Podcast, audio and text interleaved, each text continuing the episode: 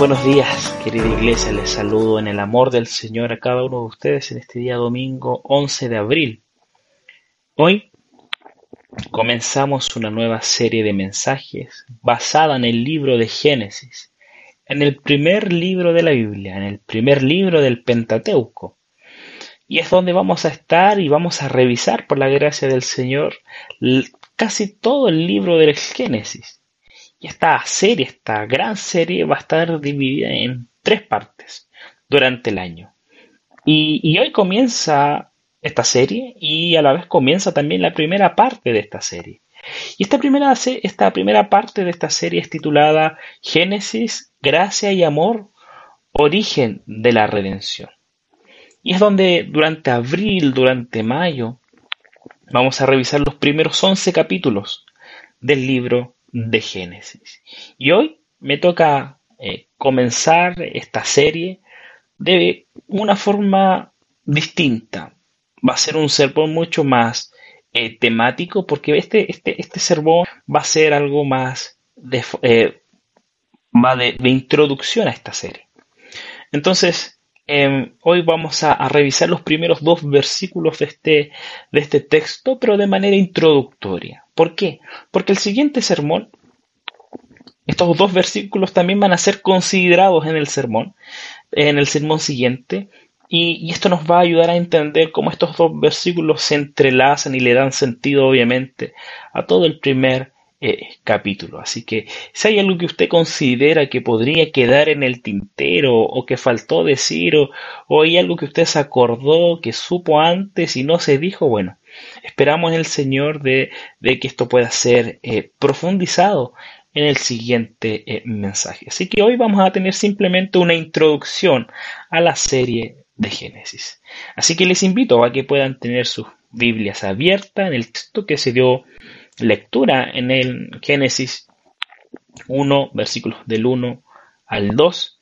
Y antes de comenzar ya a este texto, les invito a que puedan acompañarme en oración.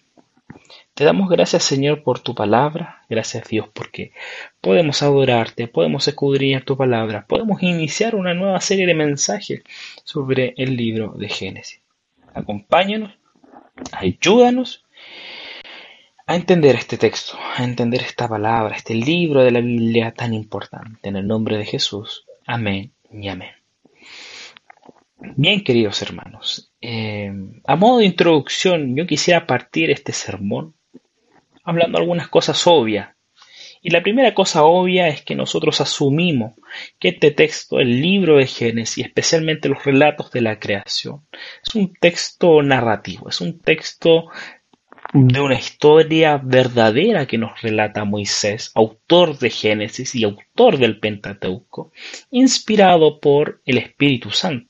Esto es importante afirmarlo.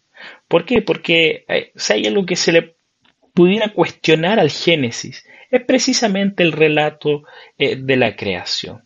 Pero nosotros asumimos como que asumimos que la palabra de Dios es inspirada, es inerrante, ¿no es cierto? Es, es veraz. Nosotros asumimos que el libro de Génesis, este relato de la creación, son verdaderos, es algo que ocurrió en la historia. Así que déjenme decirle también que quien escribe este texto, este libro de Génesis, es Moisés. Y es importante eh, saber un poquito dónde Moisés escribe este texto. Moisés escribe el Pentateuco durante los últimos 40 años de su vida. Este fue el periodo en el que Israel fue liberado de Egipto. Este es el periodo donde Israel ya pasó 40 eh, años en, el desierto de Sinaí y, había conquistado gran parte eh, de la tierra eh, prometida, especialmente al lado este del río Jordán. Moisés simplemente obedece a Dios, obedece a Dios al escribir. Vemos por lo menos en todo el Pentateuco que Moisés escribió. Era bueno para escribir, escribió leyes, escribió el registro del pacto de Dios con Israel, ¿cierto? Eh, eh, escribió las experiencias en el desierto, las canciones, etc. Y hizo lo mismo con, Génesis, hizo lo mismo con el relato de la creación. Este es un testimonio bíblico veraz de cómo Moisés relata en primer lugar al pueblo de Dios la creación de todo lo que existe. Entonces, mm, no hay razones para cuestionar la autoría, no hay, no hay razones para, para cuestionar em, si este texto de verdad fue de Moisés o no, etc. Nosotros creemos que la palabra de Dios es veraz e inerrante y es inspirada es por Dios. Así que nosotros asumimos la autoría mosaica del, del Pentateuco. Moisés escribe este texto, escribe el Génesis y escribe especialmente, obviamente, Génesis 1, 2, como parte integrante, como parte integral del Pentateuco. Eh, y nos va mostrando que Moisés, eh, en primer lugar, tiene una intención de escribir este relato, no tan solo para mostrarnos a un Dios eh, creador, sino que también tiene el propósito de mostrarles a los israelitas cómo Dios ha venido eh, ejecutando un plan redentor desde el principio, de que este Dios, de que este Yahvé no tan solo ha estado presente recién en Egipto, sino como Dios, sino como este Yahvé eh, ha estado presente desde la creación del universo, desde la creación del mundo. ¿Por qué? Porque Dios está llevando a cabo su plan, su plan del reino cósmico, del establecimiento de un reino cósmico. Entonces Moisés, bajo la inspiración del Espíritu Santo, no solo registró lo que Dios eh, hizo eh, en la redención de Israel, sino que también Inspirado por el Espíritu Santo, Moisés registra las verdades importantes y vitales de la actividad soberana de Dios para llevar a cabo su reino cósmico, para llevar a cabo su plan con la humanidad, con eh, las personas que han sido creadas como imagen y semejanza de Dios, para mostrar cómo toda la creación funciona eh, en beneficio, en pos de este plan redentor. Entonces, Israel, ¿no es cierto? Este peregrino, este aquel que está en el desierto del Sinaí, ellos tuvieron que aprender mediante este relato, mediante todo el Pentateuco, pero especialmente en este relato de la creación, tuvieron que aprender y tuvieron que recordar que este Dios que los liberó de Egipto también era un Dios soberano, es un Dios creador, rey y soberano y gobernador de todo lo que, existe. Y de que esta soberanía se manifestó desde un principio, desde la creación, desde la creación del ser humano, desde Noé, desde Abraham, ¿no es cierto? Desde Jacob, ¿no es cierto? Desde José y todas las historias que vamos a, a revisar. Y muestra cómo Él también es soberano con las naciones, etc. Entonces los israelitas tuvieron que aprender a, recordar que su existencia en el pasado, en el presente e incluso en el futuro es parte integral de un plan, es parte integral del objetivo soberano de Dios. Entonces, Israel, perdón, Moisés le escribe a este pueblo, a un pueblo que está en el desierto, a un pueblo que no está en un lugar fijo todavía. Y es un pueblo que todavía está siendo vulnerado por las naciones vecinas, por las tradiciones, por los mitos de, los, de las naciones eh, vecinas. Entonces, es importante entonces para el israelita de aquel momento comprender de cómo Dios lleva a cabo este reino cósmico desde la creación y cómo este israelita también formaba parte de este reino teocrático. Entonces, hoy simplemente quiero, a modo de introducción, nuevamente les digo, esto es importante que lo sepa porque es algo que vamos a ir, ir viendo de manera más profunda eh, en la medida que vamos avanzando en los textos. Pero a modo de introducción, yo simplemente quiero compartir con ustedes dos verdades que ya nos dice estos versículos, estos primeros dos versículos del Génesis. Y, yo en esta oportunidad me quisiera tomar, quisiera tomar la licencia de poder dar lectura a Génesis 1, 2, pero en la versión Reina Valera 60. Así que si usted tiene la NBI ahí y, tiene una Reina Valera 60 cerca, le invito a que pueda eh, buscarla y abrirla en Génesis 1.1 y, y si no, si la tiene en su celular ahí cambiar eh, la versión de forma eh, digital. Dios, entonces dice el texto, en el principio Dios creó los cielos y la tierra. Esto es lo primero. Y esta es la gran primera verdad que el texto nos muestra. La primera verdad que hoy quiero compartir con ustedes es que en este versículo, en esta parte de la historia, comienza la verdadera historia. Este primer versículo nos muestra el comienzo de la verdadera historia. Este texto presenta una introducción concisa de todo lo que va a relatar a continuación. Y no tan solo de, Génesis, sino hasta Apocalipsis incluso. Es una, es una introducción concisa de todo lo que va a relatar a continuación.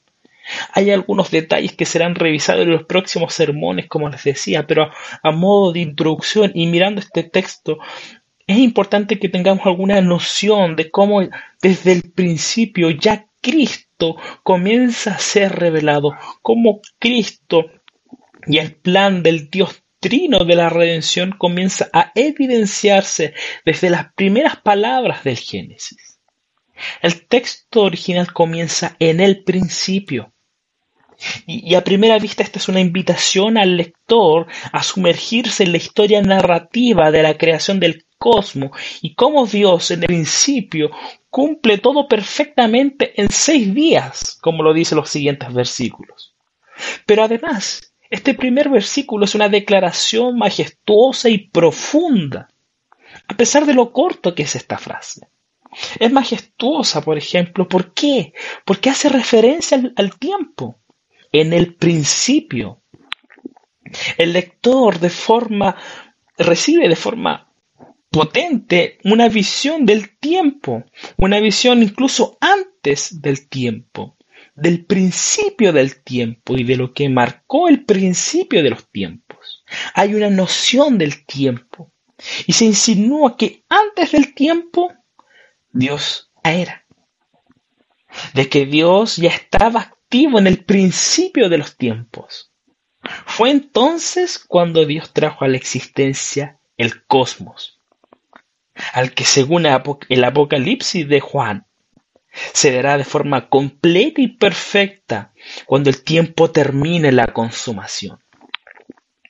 Así que Génesis 1.1 comienza ante nosotros una tremenda extensión de tiempo en una escena formidable y majestuosa. Es una escena potente. En el principio Dios creó los cielos y la tierra. Desde Génesis 1.1 ya podemos ver esta idea, esta noción de tiempo, de que antes del tiempo Dios ya era, ya se estaba moviendo. Pero también el versículo 1 nos presenta eh, a un Dios creador. Creó Dios. Y esto es interesante. ¿Por qué? Porque en, el, en toda la Biblia hay varios verbos que, que nos muestran a un Dios creador, a un Dios que hace, a un Dios activo, etc. Y son palabras muy distintas. Pero hay una palabra interesante para referirse a Dios creador o a una actividad creativa de Dios, que es vará. Y es una palabra que se utiliza en este texto. Es vará, que es una actividad exclusiva para Dios. Y esto es interesante porque nos muestra a un Dios creador. Su creación, querida iglesia, revela su inconmensurable poder, nos revela su gran energía, revela su, su desconcertante imaginación, su desconcertante sabiduría, su inmortalidad, su trascendencia. Esto es importante para el israelita que está leyendo estas palabras. Porque estamos, está frente a un Dios que ni él se puede imaginar con su mente. Y deja claro que, el ser humano es un ser finito, es un mortal finito, que ni, ni, siquiera él va a terminar conocerse a sí mismo en su totalidad. Entonces, esto, esto es potente, porque nos muestra un Dios creador de los cielos y la tierra. Y la idea de los cielos y la tierra es para mostrarnos que todo lo que existe, es, es todo, todo lo que existe es gracias a Él que Dios lo hizo. Entonces, todo lo que existe, que, que, que todo lo que existe tenga coherencia y que todavía perdure, es gracias a la sabiduría de Dios. Es gracias a ese poder de Dios. Es gracias a, ese, conocimiento infinito de Dios. Es gracias a su trascendencia. Entonces, gracias a su sabiduría que hoy todo lo que existe eh, se mantiene. Entonces nos muestra un Dios creador. Nos muestra un Dios iniciador según su plan, bajo su soberanía y cómo Génesis después nos va a ir mostrando que gracias a su soberanía, a su soberanía, gracias a su sabiduría trajo a la existencia todo aquello que antes no existía, a aquellos que no estaba presente, a lo que no existía antes de que él hablara o actuara. Entonces, la majestuosidad de la declaración inicial se basa en el carácter global de Dios. La afirmación sitúa a Dios en el punto central, por lo menos en esta parte de Génesis. La afirmación sitúa a Dios en el punto central. Se indica su actividad creadora soberana, el cosmos. Dios crea el cosmos, incluyendo el tiempo, el espacio y todos los demás aspectos que componen el cosmos. Se presenta ante el lector de un modo más profundo y extenso que jamás vamos a poder comprender con nuestra mente. Pero en una frase sencilla. ¿Se dan cuenta?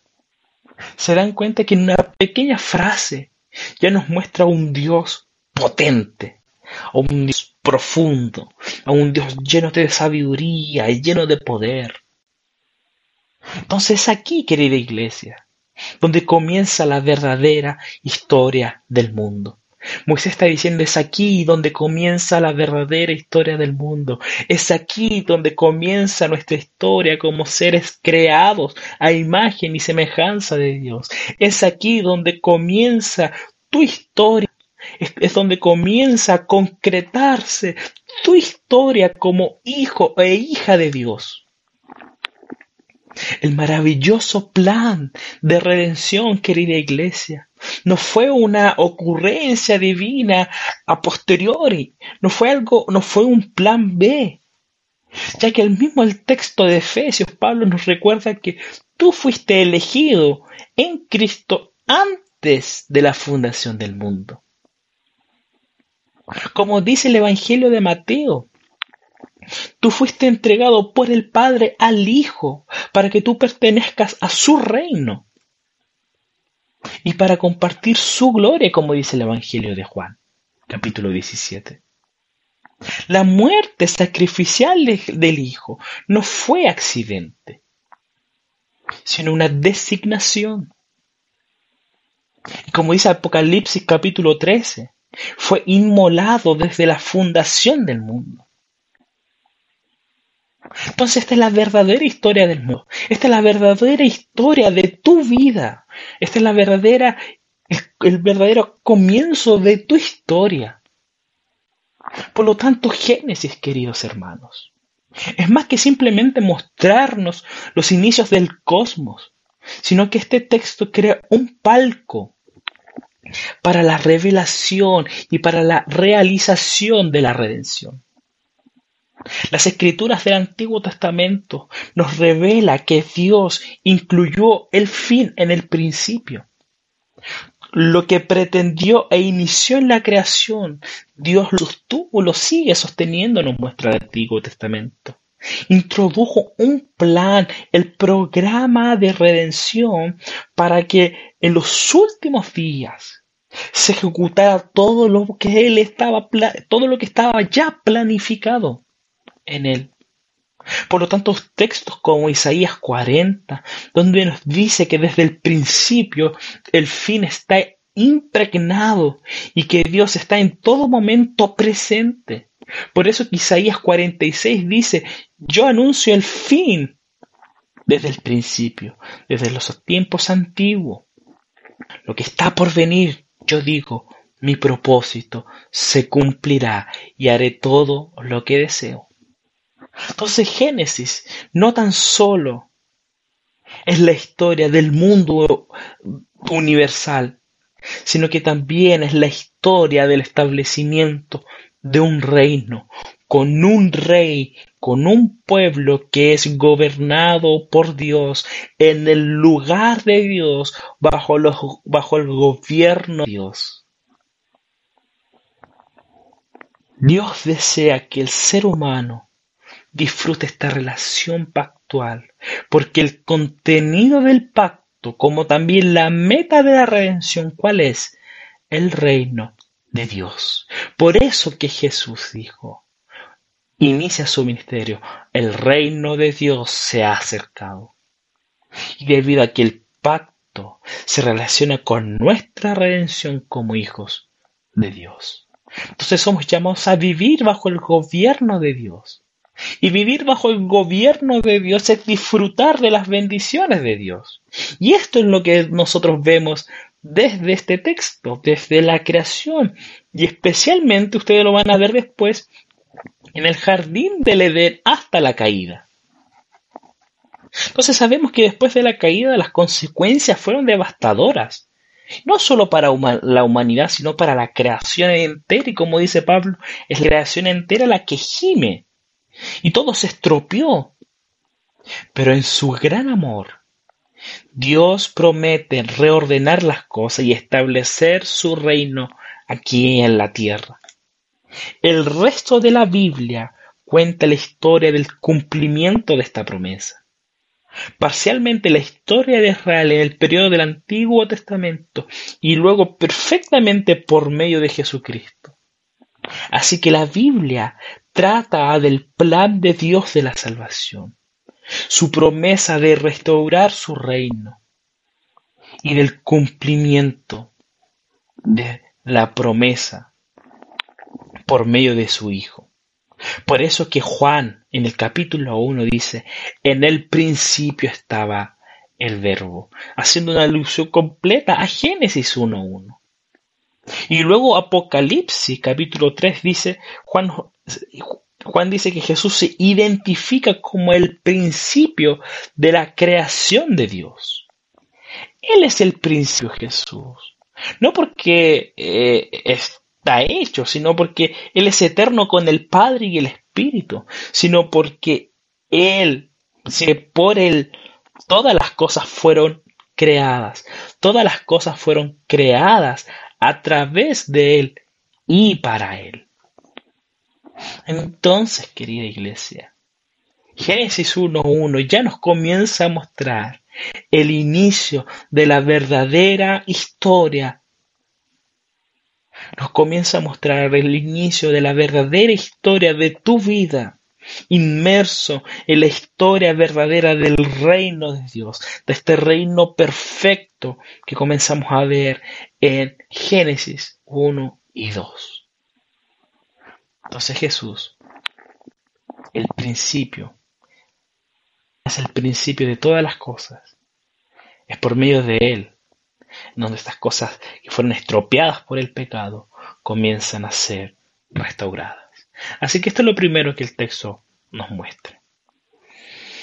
Lo segundo está eh, el versículo 2. En el versículo 2. Y la segunda idea que nos muestra este texto es que nos ve un Dios activo. Nos muestra a un Dios activo. En estos versículos podemos ver ahora que Moisés quiere que el lector se concentre en lo que nosotros conocemos como planeta, como nuestro planeta, como nuestro planeta Tierra, ¿cierto? Porque después del versículo 7 va diciendo cómo fue creado específicamente ese lugar que tú y yo podemos habitar, que lo llamamos eh, planeta. Comienza señalando la condición de la Tierra en un principio, desordenada y vacía. Esto es interesante porque de alguna forma eh, Moisés no tan solo nos está mostrando como el estado inicial de, la tierra, sino que nos está mostrando un poquito para destacar la gloria de Dios. Una gloria de Dios que va a ser manifestada en los siete días de la semana que viene a continuación. Entonces, de alguna forma, Moisés nos está mostrando, esta era la condición de la tierra en un principio, pero fíjense cómo va a terminar luego el séptimo día, con el descanso de Dios.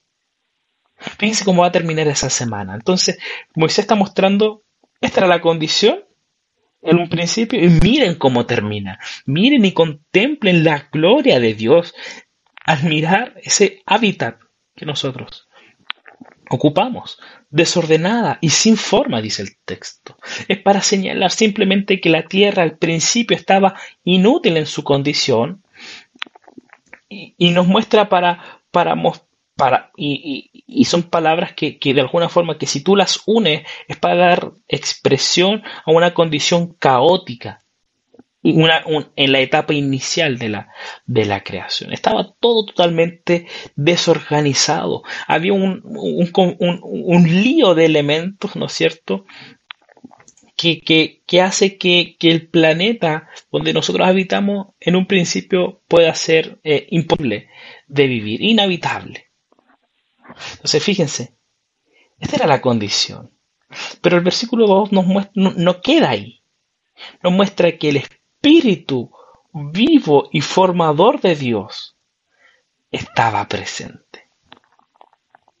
Nuevamente, Moisés relata esto para que tú y yo nos impresionemos de Dios, creador, de cómo Dios estaba llevando a cabo su plan, su trabajo. Nos muestra cómo Dios estaba presente mediante el Espíritu. No un espíritu que es eh, que no forma parte del cosmos, sino que estaba ahí, estaba revoloteando sobre el cosmos, pero que no formaba parte del cosmos. Y el término es ruaj, y puede traducirse como viento, ¿cierto? Y muchas veces eh, esta palabra viento en el Antiguo Testamento simbolizaba eh, la idea de la presencia del Espíritu Santo. Pero la frase dice Ruach Elohim, y se utiliza repetidamente en las escrituras para referirse al Espíritu de Dios, al Espíritu Santo, como lo podemos ver en Éxodo 31, Éxodo 35, jueces, Ezequiel. Sin embargo, eh, esto es importante eh, notar, porque podemos ver que hay eh, que el Espíritu de Dios está moviéndose está, está moviéndose.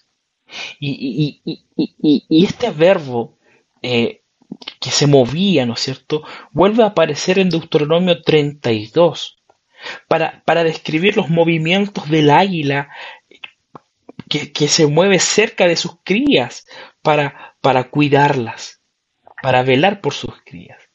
Entonces, es interesante porque el Espíritu de Dios en el texto nos está mostrando esta idea de un aspecto, este aspecto de, un contacto íntimo, de, un movimiento cercano a la creación, cercano en, la tierra, en, en el mundo, en el cosmos. Entonces hay un contacto íntimo, hay una relación cercana.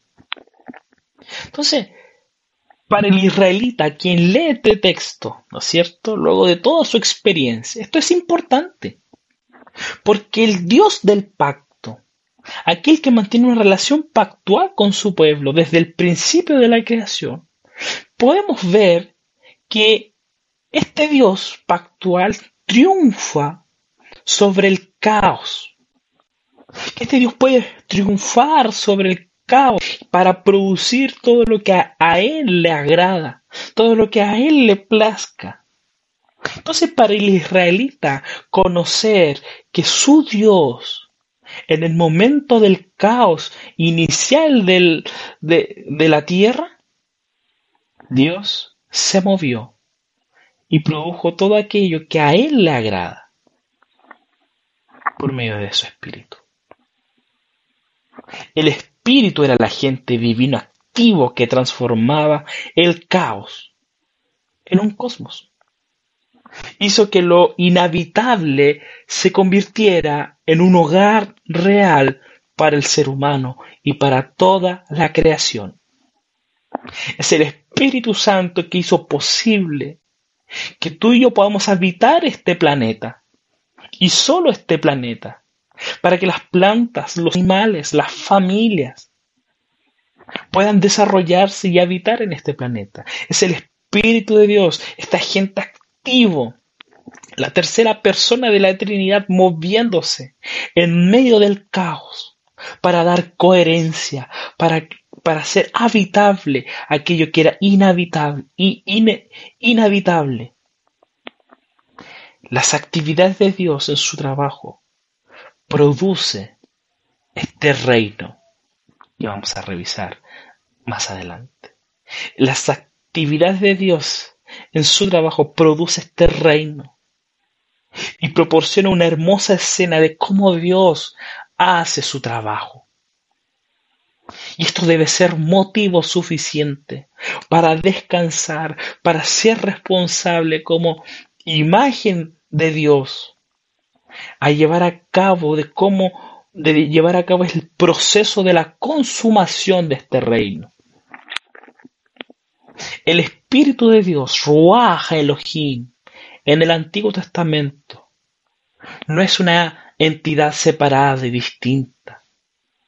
Desde el principio podemos ver que es el poder de Dios es una actividad personal en la voluntad de Dios que logra objetivos, objetivos morales, objetivos religiosos.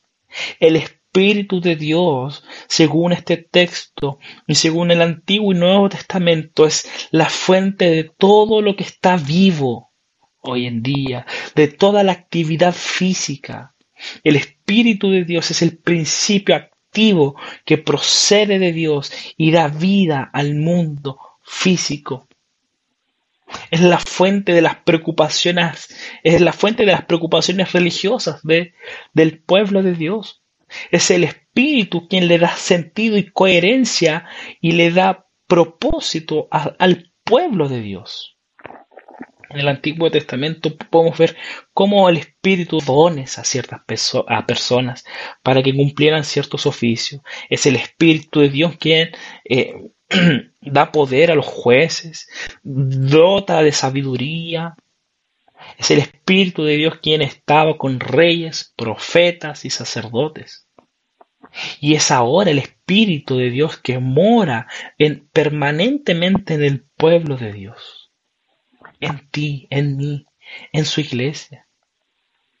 Es el Espíritu de Dios quien transforma todo el caos producido por el pecado y que ahora le da sentido, le da coherencia a nuestra vida.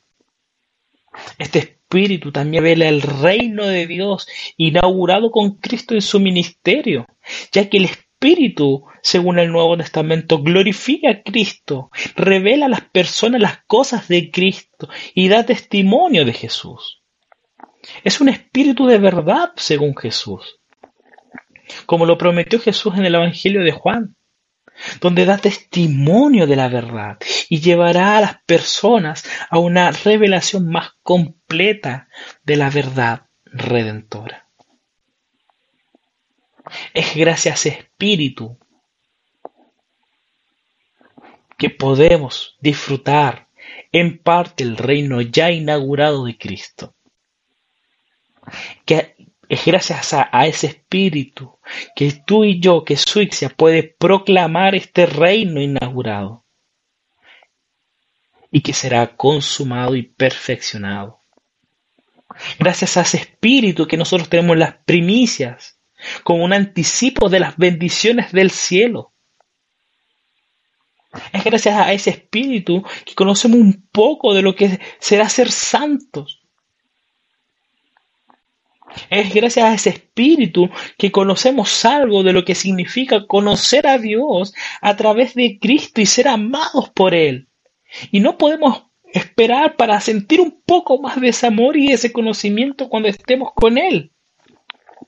Es gracias a ese espíritu que sabemos que somos ciudadanos del cielo, quienes deben por ahora vivir como extranjeros en el mundo, como dice Pablo en Filipenses, como dice el apóstol Pedro en su carta. Pero no tendremos que vivir lejos de casa para siempre, pues porque un día el Señor Jesús regresará para llevarnos con Él al reino perfecto. Así que querida iglesia, yo quiero terminar con lo siguiente. Israel en el desierto tuvo que recordar que era un instrumento de administración en el reino eterno de Dios. Y gracias a Génesis 1 y gracias a Génesis 2, que es lo que vamos a ver más adelante, trajo a la memoria de estas personas que Dios había establecido su reino de manera decidida y para siempre, como dice el Salmo 93. Génesis nos invita a recordar que tú también eres un instrumento de este reino de Dios establecido. Y que, este reino, y que este rey, que este pueblo, que este, esta gente gobernada por este rey, será eterno, como dice el Salmo 95 y el Salmo 97.